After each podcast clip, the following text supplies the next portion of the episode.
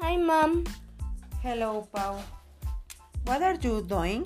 I am doing my English homework. Very good.